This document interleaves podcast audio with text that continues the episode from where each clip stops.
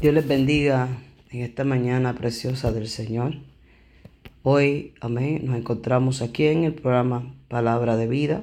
Soy la pastora Beatriz Rivera desde la ciudad de Bradenton en el estado de la Florida. Amén, trayéndoles, amén, Luis Señor, un pensamiento de la palabra del Señor. Primero vamos a orar y darle gracias a Dios por todas las cosas. Padre amado, Padre bueno, Padre maravilloso. Delante de tu presencia estamos para darte gloria, darte honra. Padre amado Señor, para Señor darte la gracia por amarnos, por perdonarnos, por salvarnos, Señor. Te pedimos, Dios mío, en esta hora, que tu Padre amado Señor te glorifiques en cada una de nuestras vidas y que tú hagas conforme a tu voluntad en cada uno de nosotros, Señor. Padre, sabemos que a los que a ti te aman todas las cosas obran a bien. Pedimos, Dios, que tu poder, Señor, se siga perfeccionando en cada una de nuestras debilidades, Señor. Para amado y que podamos, Dios mío, Señor, ver el fruto, Padre amado, Señor, de la obra que has comenzado en nosotros, Señor. Gracias por tu fidelidad. Gracias por tus milagros. Gracias por tus maravillas. Gracias, Padre, por todo lo bueno y aún todo lo malo que hemos pasado en esta vida, Señor. Gracias porque sabemos que tú nos amas, Señor. Con amor eterno tú nos has amado y nos prolongas tu misericordia. Señor, yo te doy gracias, Padre, porque tú eres maravilloso. Y en ti, Señor, están nuestros tiempos. En ti están nuestras vidas, Señor, Padre amado. Y tú tienes cuidado de cada uno de nosotros, Señor. Yo te doy gracias por tu poder y tus bondades, Señor. Padre amado, Señor, y la inmerecida gracia que nos has dado a través de tu Hijo Jesucristo. Gracias, Maestro, por todas las cosas. En el nombre de Jesús. Amén.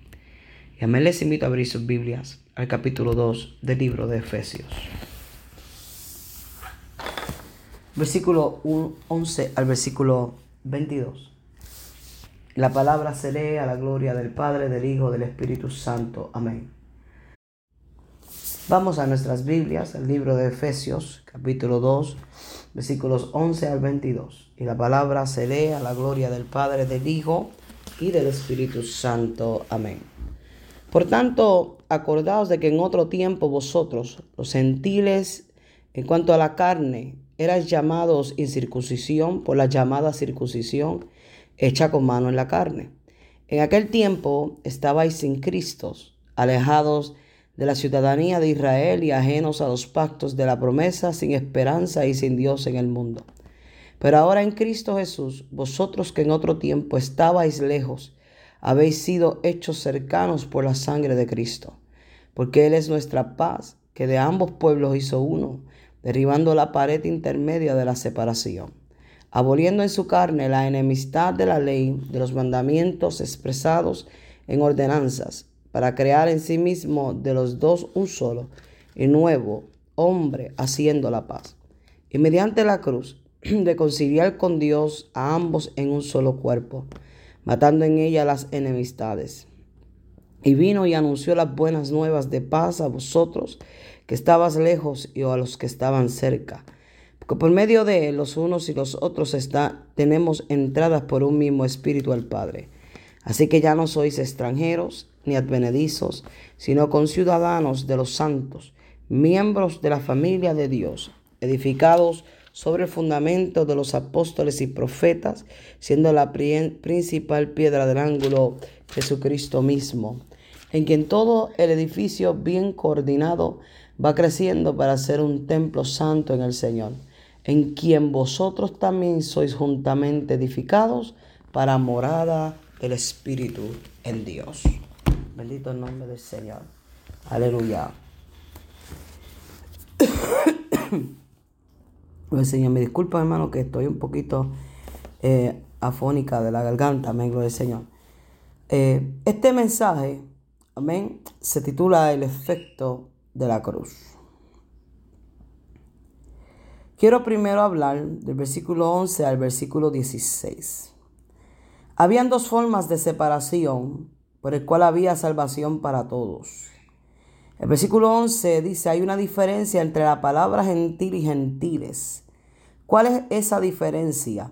La palabra gentil significa uno que actúa con amabilidad hacia otros. Gentiles son todos aquellos que no somos raza de los judíos. La palabra gentiles proviene de la palabra hebrea goim, que significa los pueblos del mundo que no son judíos. Esta información la tomé de el Israel Institute of Biblical Studies. El diccionario bíblico nos dice que gentil, en hebreo plural goyim y griego plural etnos, ambas palabras significan naciones paganas, gentiles. Mayormente lo que son de la raza ni de la fe judía.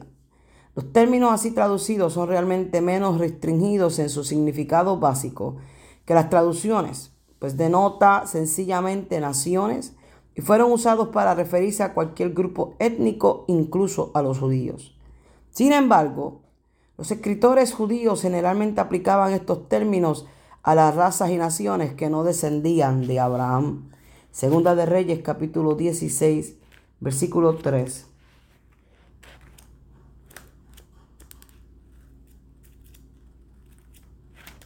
Gloria a Jesús. Segunda de Reyes, capítulo 16, versículo 3. Gloria a Jesús. Antes anduvo en el camino de los reyes de Israel y aún hizo pasar por fuego a sus hijos, según la práctica abominable en las naciones que Jehová echó delante de los hijos de Israel. Estas, amén, naciones hacían cosas perversas delante de Dios. La raza, amén, los israelitas eran la descendencia de Abraham. Por tal motivo, estos vocablos llegaron a enfatizar la diferencia espiritual y racial entre los israelitas y las diversas naciones paganas que los rodeaban. Para muchos eran los idólatras, quienes no reconocían al verdadero Dios. En el Antiguo eh, Testamento de la Reina Valera se usa la palabra gentil una sola vez en relación a la designación de Galilea de los gentiles. En todos los demás casos se le traduce por naciones, o gente, o pueblo. El apóstol Pablo nos habla de otros dos términos, la circuncisión y la incircuncisión. ¿Quién conoce la diferencia de estos dos términos? La circuncisión es parte del pacto de Dios con Abraham cuando Dios le envió a cortar el prepucio de su carne como pacto, reconociendo a los israelitas de los no israelitas. Acerca del término de circuncisión en el antiguo pacto, Génesis 17:11 dice, circuncidaréis pues la carne de vuestro prepucio y será por señal del pacto entre mí y vosotros. En el versículo 13 dice, debe ser circuncidado el nacido de tu casa y el comprado por tu dinero, y estará mi pacto en vuestra carne por pacto perpetuo al comprado por tu dinero. Y estará mi pacto en vuestra carne por pacto perpetuo con un principio y un final. Ese es el significado de perpetuo. Estos versículos dan, amén, a entender claramente que la circuncisión era una ley para la carne y que sería establecido por pacto perpetuo, es decir, con un principio y un fin. Pero más adelante en el libro de Deuteronomio capítulo 10, versículo 16, habla de la verdadera circuncisión que dice así, circuncidad pues el prepucio de vuestro corazón y no endurezcáis más vuestra cerviz. Pero momento aquí nos dice, circuncidad el prepucio de vuestra carne. No dice, amén, de vuestro corazón. ¿Qué significa corazón? Corazón según el idioma hebreo, en el idioma en el cual fue escrito el Antiguo Testamento, significa mente, entendimiento. En otras palabras, Dios dijo, cumple esta ley, guárdala en tu mente y ya no seas más rebelde o orgulloso. Concluimos que la verdadera circuncisión es la ley. Esto es así porque el apóstol Pablo dijo en Romanos 2, 28 al 29, que circuncisión no es la que se hace exteriormente en la carne, sino que es aquella que se hace en el corazón, en el espíritu. Aleluya. no en letras, pero en base a la incircuncisión, Gálatas 2.7, el apóstol Pablo establece que hay dos evangelios diciendo, antes por el contrario, como vieron que me había sido encomendado el evangelio de la incircuncisión, no la circuncisión, es decir, no de la ley, como a Pedro el de la circuncisión, la ley. Ahora, ¿qué es la incircuncisión? Pablo dijo que el que le fue encomendado el evangelio de la incircuncisión para dárselo a conocer a los gentiles. Hechos 20:24, el Evangelio de la incircuncisión es el Evangelio de la gracia. Porque Pablo dijo, pero de ninguna cosa hago caso, ni estimo preciosa mi vida para mí mismo, con tal que acabe mi carrera con gozo y el ministerio que recibí del Señor Jesús para dar testimonio del Evangelio de la gracia de Dios. Pablo establece una diferencia doctrinal de enseñanza entre estos dos evangelios. En Tito 1, 10 al 11, comienza diciendo, porque hay muchos contumaces, rebeldes, habladores de vanidades y engañadores, mayor, mayormente los de la circuncisión, estos son los de la ley, a los cuales es preciso tapar la boca, que trastornan cosas enteras enseñándonos por ganancias deshonestas lo que no conviene, lo que no deben en el versículo 12 de Efesios, donde leímos, dice, alejados de la ciudadanía de Israel y ajenos a los pactos de la promesa sin esperanza y sin Dios, el mundo. Pablo sigue mostrando que los gentiles antes de conocer a Dios estaban separados de Dios. Menciona una segunda forma en que se expresa esta separación. Esta separación espiritual era debido a que estaban alejados de la ciudadanía de Israel. Dios había formado un pueblo, una nación, de la que él mismo era el rey Israel. Dios bendijo a Israel y le dio su protección, su amor. A este pueblo Dios les dio leyes para guiarlos e hizo muchas cosas por ellos. El salmista dice de Dios con respeto a Israel. Ha manifestado sus palabras a Jacob, sus estatutos y sus juicios a Israel. No ha hecho así como ninguna otra de las naciones y en cuanto a su juicio no lo conocieron. Aleluya. Salmo 147, versículos 19 y 20. El apóstol Pablo decía que había existido un pueblo de Dios antes de Cristo, establecido por la fe y la obediencia. Lamentablemente, los gentiles no habían sido una parte de esta comunidad. Si los gentiles hubieran aceptado al Dios verdadero, habrían recibido la bendición dada a Israel. Los gentiles habían sido excluidos de la ciudadanía de Israel. Eran extranjeros. Los gentiles sin ciudadanía espiritual carecían del privilegio y ciudadanía. Se hallaban excluidos de la abundante bendición que pertenecía a Israel. Estaban totalmente alejados de la ciudadanía de Israel como consecuencia de esta, no tenían la salvación y Dios como el Señor de sus vidas.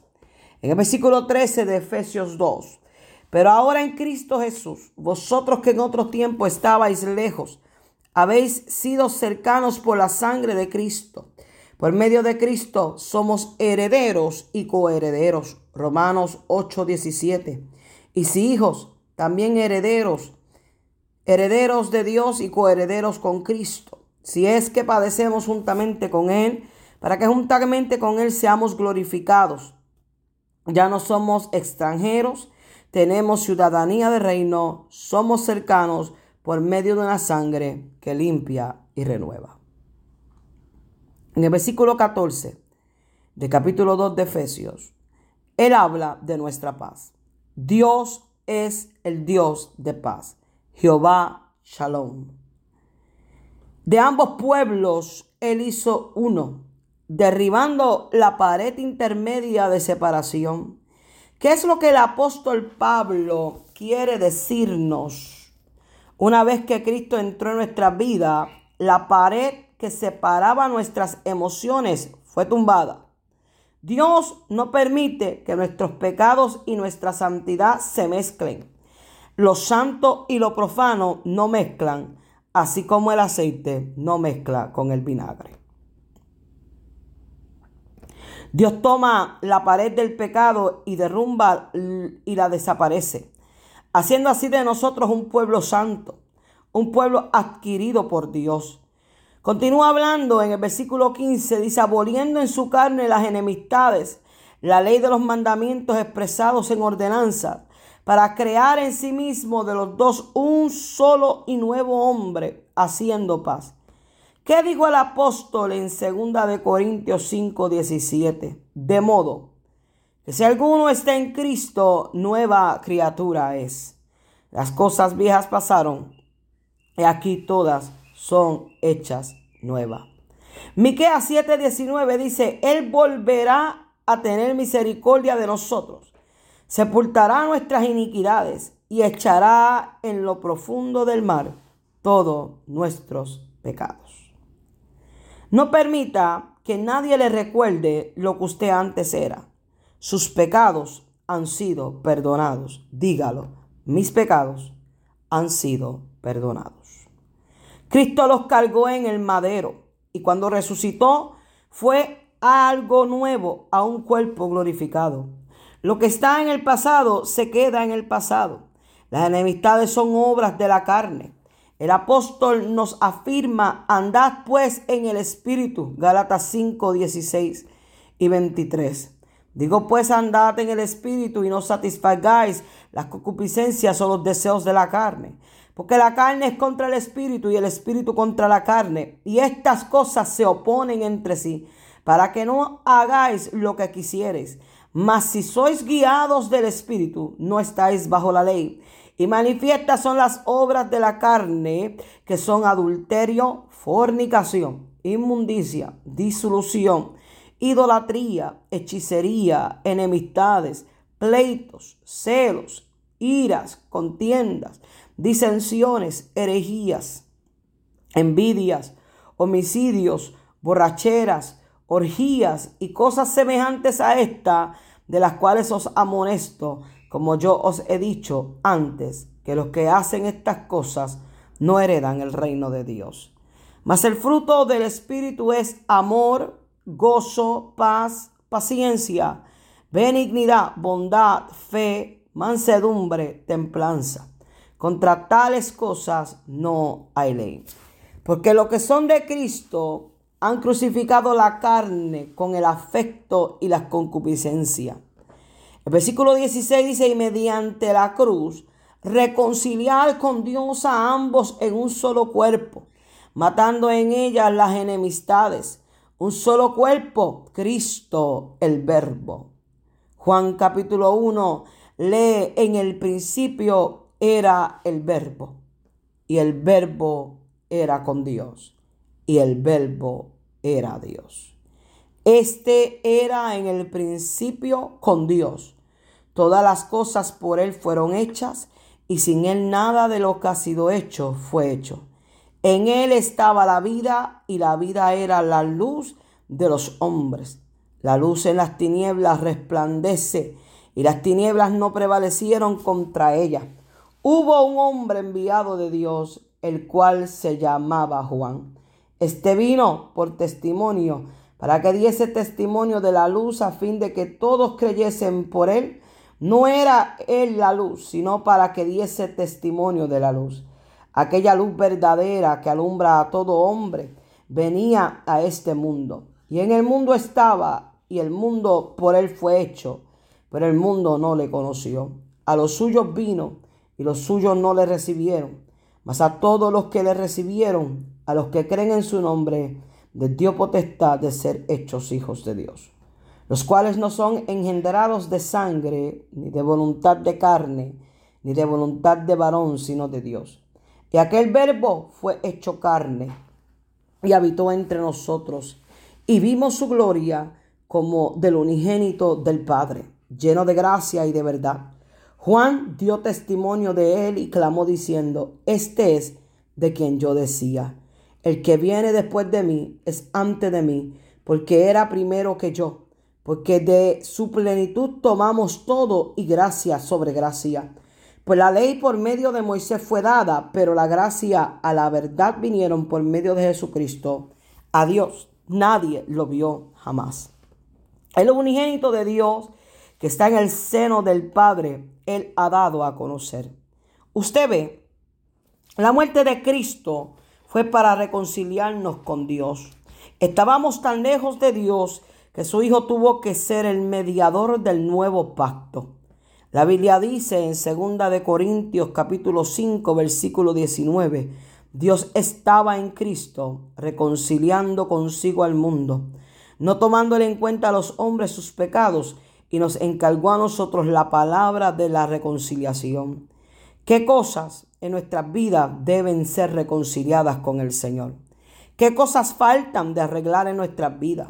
¿Dónde vamos si no estamos entonados con su Espíritu Santo.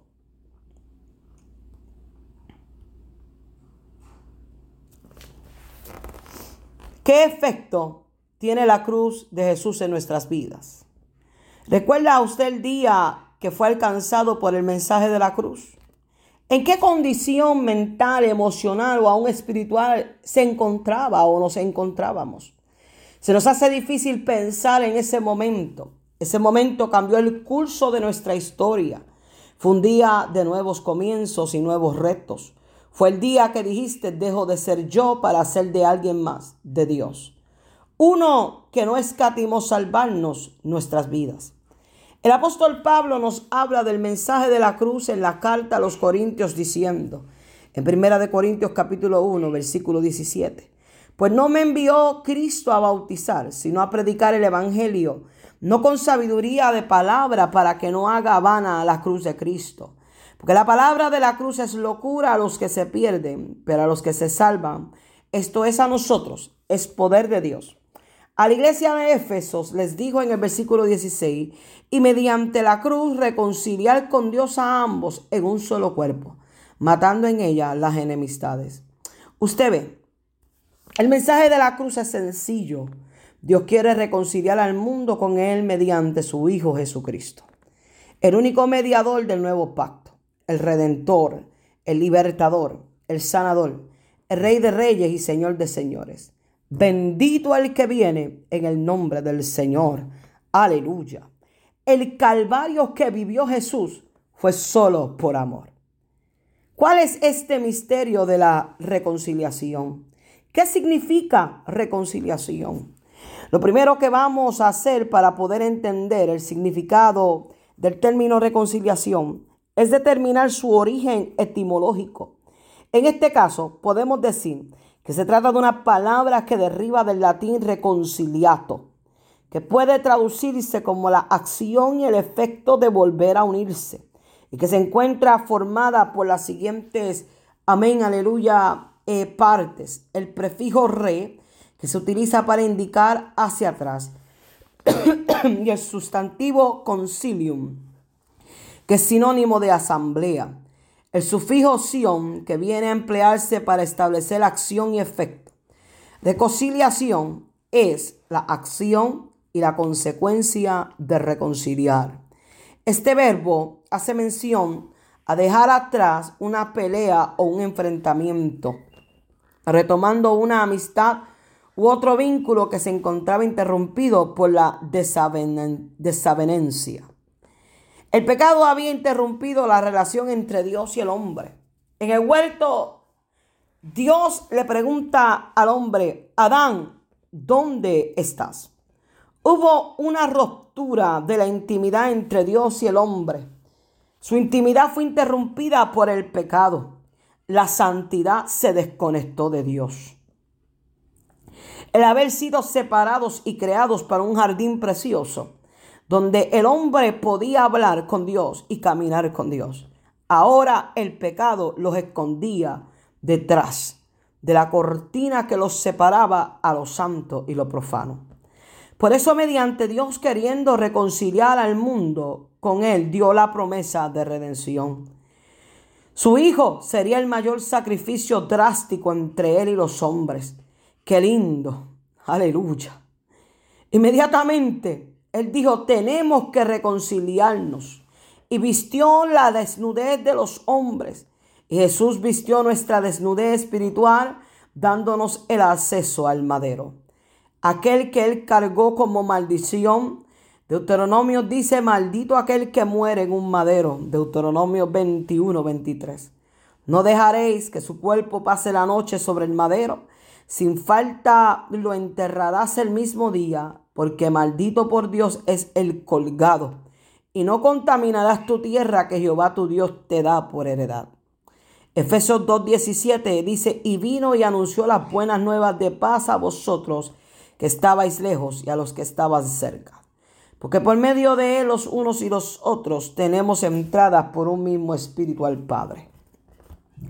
Tenemos entrada por un mismo espíritu. Usted sabe lo que el apóstol Pablo nos estaba diciendo. Romanos 5.2 dice, por medio de quien también hemos obtenido entrada por la fe a esta gracia, en la cual estamos firmes y nos gloriamos en la esperanza de la gloria de Dios. Hebreo 10.17 25 añade, y nunca más nos acordaré, me acordaré de sus pecados y sus transgresiones. Pues donde hay remisión de esto, no hay más ofrenda por el pecado. Así que hermanos, teniendo libertad para entrar en el lugar santísimo por la sangre de Jesucristo, por el camino nuevo y vivo que Él nos abrió a través del velo, esto es su carne, y teniendo un gran sumo sacerdote sobre la casa de Dios, Acerquémonos con corazón sincero en plena certidumbre de fe, purificando los corazones de mala conciencia y lavado los cuerpos con agua pura. Mantengamos firmes sin fluctuar la profesión de nuestra esperanza. Qué lindo es el Señor, aleluya. Porque fiel es el que prometió. Y consideremos unos a otros para estimularnos al amor y a las buenas obras, no dejando de congregarnos como algunos tienen por costumbre, sino exaltándonos y tanto más cuando veis que aquel día se acerca. Amados hermanos, por medio de su Hijo ya no tenemos directa comunicación con Él.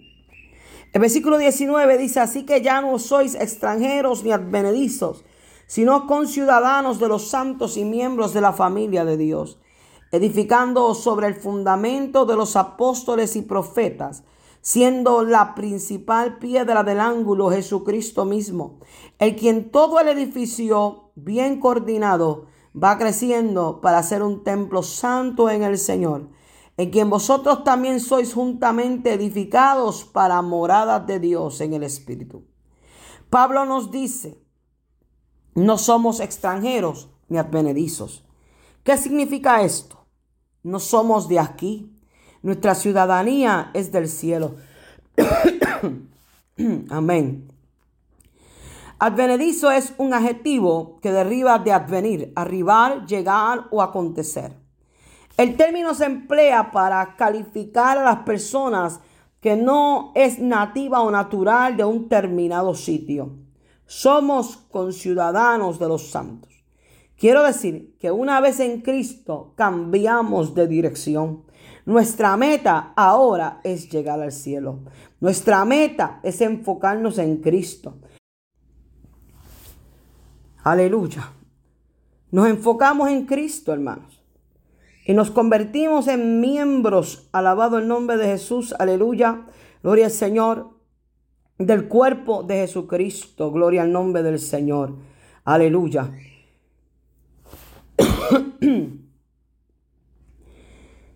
Gloria a Jesús. Somos miembros de la misma familia, la familia de Dios. Dígale al que usted tenga cerca o dígase usted mismo, es un privilegio ser su hermano. Somos miembros del mismo cuerpo, siendo el arquitecto de nuestra familia Dios por medio de Jesucristo. El diseño del modelo que fue dado por Dios. Creó Dios al hombre del polvo de la tierra, varón y hembra los creó y les puso en el huerto de Edén y les dijo, henchidos, multiplicad, llenad la tierra y sojuzgarla. Amén, capítulo 2 de Génesis. Luego nos dice Amén, Efesios donde leímos, edificado sobre el fundamento. ¿Qué quiere decirnos Pablo de edificar? Quiere decir construir. Cristo es el fundamento. La Biblia dice, si fueren sacudidos los fundamentos, ¿qué ha de hacer el justo? ¿Cuál es el fundamento? La piedra que desecharon los edificadores ha venido a ser piedra principal angular. Sobre él su iglesia fue establecida. Sobre esta roca edificaré mi iglesia. Nosotros su iglesia fuimos establecidos por medio de su sacrificio. Este fundamento fue descrito en 2 de Timoteo capítulo 2, versículo 19. Pero el fundamento de Dios está firme teniendo este sello. Conoce el Señor a los que son suyos. Y apártase de iniquidad todo aquel que invoca el nombre de Cristo. La piedra principal del ángulo es Cristo. El enfoque de nuestra predicación o de nuestra fe es hablar de Jesucristo. Él es la cabeza de la iglesia. Esa piedra desechada, ese rey herido con un látigo y burlado, la estrella de la mañana, amén, aleluya, y el que Juan describe el primero y el último, el cordero inmolado, el que fue, el que es y el que ha de venir. Qué lindo, aleluya. Gloria al Señor. Bendito Dios, el único digno en el cielo y en la tierra para abrir los sellos y desatar sus juicios. Al que la Biblia dice, a Él sea la honra y la gloria, el poder por los siglos de los siglos. Amén. Dice en Él todo el edificio bien coordinado. ¿Qué quiere decir? Todos en el mismo sentir, todos en la misma unidad, todos en la misma armonía, todos en el mismo enfoque, en el mismo sentir no unos jalando por un lado y otros para otro lado, todos enfocados en llegar al mismo lugar, el cielo. Vayamos creciendo como un templo santo. Hermanos, la Biblia dice, mas vosotros sois linaje escogido, nación santa, pueblo adquirido por Dios somos una, amén, aleluya, somos un pueblo santo y servimos a un Dios santo, aleluya. Y el libro de los Salmos dice, la santidad conviene a la casa. Sed santos en toda vuestra manera de vivir. Sigue diciendo Pablo a la iglesia, somos también juntamente edificados para morada de Dios por el Espíritu. ¿Puede el Espíritu Santo habitar en vasos sucios? en moradas no preparadas en ninguna manera. Él habita, aleluya, en medio de la santidad de su pueblo. Él quiere cambiar y moldear tu vida. Él quiere hacer morar dentro de tu corazón para que así vayas creciendo juntamente con Él. la conclusión de Pablo fue dicha en esto. Hechos 17, 24 al 34. El Dios que hizo el mundo y todas las cosas que en él hay, siendo Señor del cielo y de la tierra, no habita en templos hechos por manos humanas, ni es honrado por mano de hombres como si necesitase de algo, pues Él es quien da a todos vida y aliento y todas las cosas. Y de una sangre ha hecho todo el linaje de los hombres para que habiten sobre toda la faz de la tierra, y les ha prefijado el orden de los tiempos y los límites de su habitación, para que busquen a Dios, sin alguna manera palpando puede hallarle, aunque ciertamente no está lejos. Gloria al nombre del Señor. Gloria al Señor.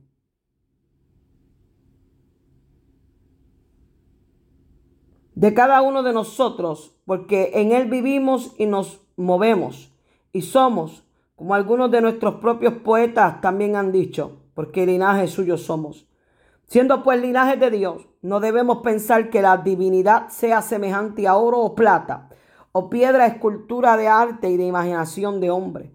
Pero Dios, habiendo pasado por alto los tiempos de esta ignorancia, ahora manda a todos los hombres en todo lugar que se arrepientan por cuanto ha establecido un día en el cual juzgará al mundo con justicia por aquel a quien designó, dada fue a todos con haberle levantado de los muertos. ¿Qué efecto tiene la cruz en nosotros? Esta cruz nos ha hecho hijos de Dios. Me ha hecho hija. Me ha comprado. Me ha restaurado. Me ha renovado. Me ha dado una esperanza. Me ha levantado. Me ha sanado. ¿Y qué ha hecho esta cruz para ti? No podemos seguir pensando que el sacrificio de Cristo fue vano y que no hay una recompensa, hermanos, alabado Dios. Gloria al Señor, estamos bien equivocados. La Biblia dice, bendito Dios, aleluya, he aquí yo vengo pronto. Y mi galardón conmigo para recompensar a todo aquel según fueren sus obras. En este día, en esta mañana, en esta semana, Muchos meditamos, alabado Dios, en esta semana crucial de Cristo en el Calvario.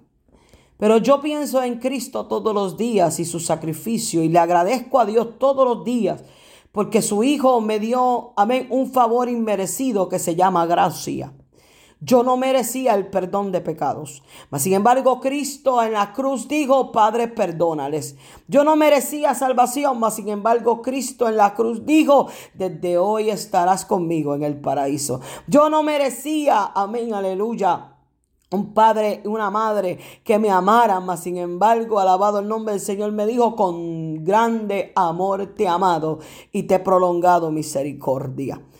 Ah, no me dejó sola en ningún momento, sino que dijo, estaré contigo todos los días hasta el fin. Bendito Dios, Él ha venido a ocupar los espacios más vacíos de mi alma. Bendito Dios, porque su Hijo en aquel madero lo sacrificó todo por mí. No fue un poco de sangre, Él derramó hasta la última gota de su sangre. Y usted a lo mejor dirá, pastora, ¿cómo es esto? Según los científicos, los estudiadores de la anatomía humana, nos enseña, aleluya, que cuando el ser humano pierde toda la sangre, el agua también la pierde. Y en aquel momento de la cruz donde Jesús estaba terminando su agonía, aquel centurión traspasó el costado de Cristo y la sangre y el agua mezcladas salieron del cuerpo de Cristo. Él no derramó un poco de sangre, Él derramó toda su sangre. ¿Para qué? Con su sangre me compró, con su agua me libró, me limpió, me limpió, me limpió, me limpió de todos mis pecados. Escuché un predicador en cierta ocasión hablar de esta escena. Aquel predicador era mi hijo y tenía solamente seis años.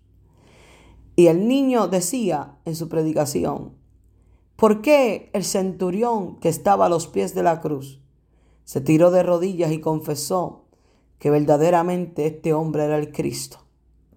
Porque él dice, a él se le dio la oportunidad de ver a Jesús sufrir y caminar por aquella aldea, corriendo, amén, con la cruz hacia el Calvario. Lo pusieron en la cruz, le traspasaron los clavos, lo colgaron en el madero. Y el niño procede a decir, hermanos. Luego, después de muchas horas de agonía, de muchas horas de sufrimiento, cuando fueron a romper sus pies, sus rodillas que habían que quebrarlas, no pudieron porque él estaba muerto. Y para verificar si Jesús estaba muerto, le traspasaron una lanza en su costado. Y agua y sangre cayeron del costado del Señor.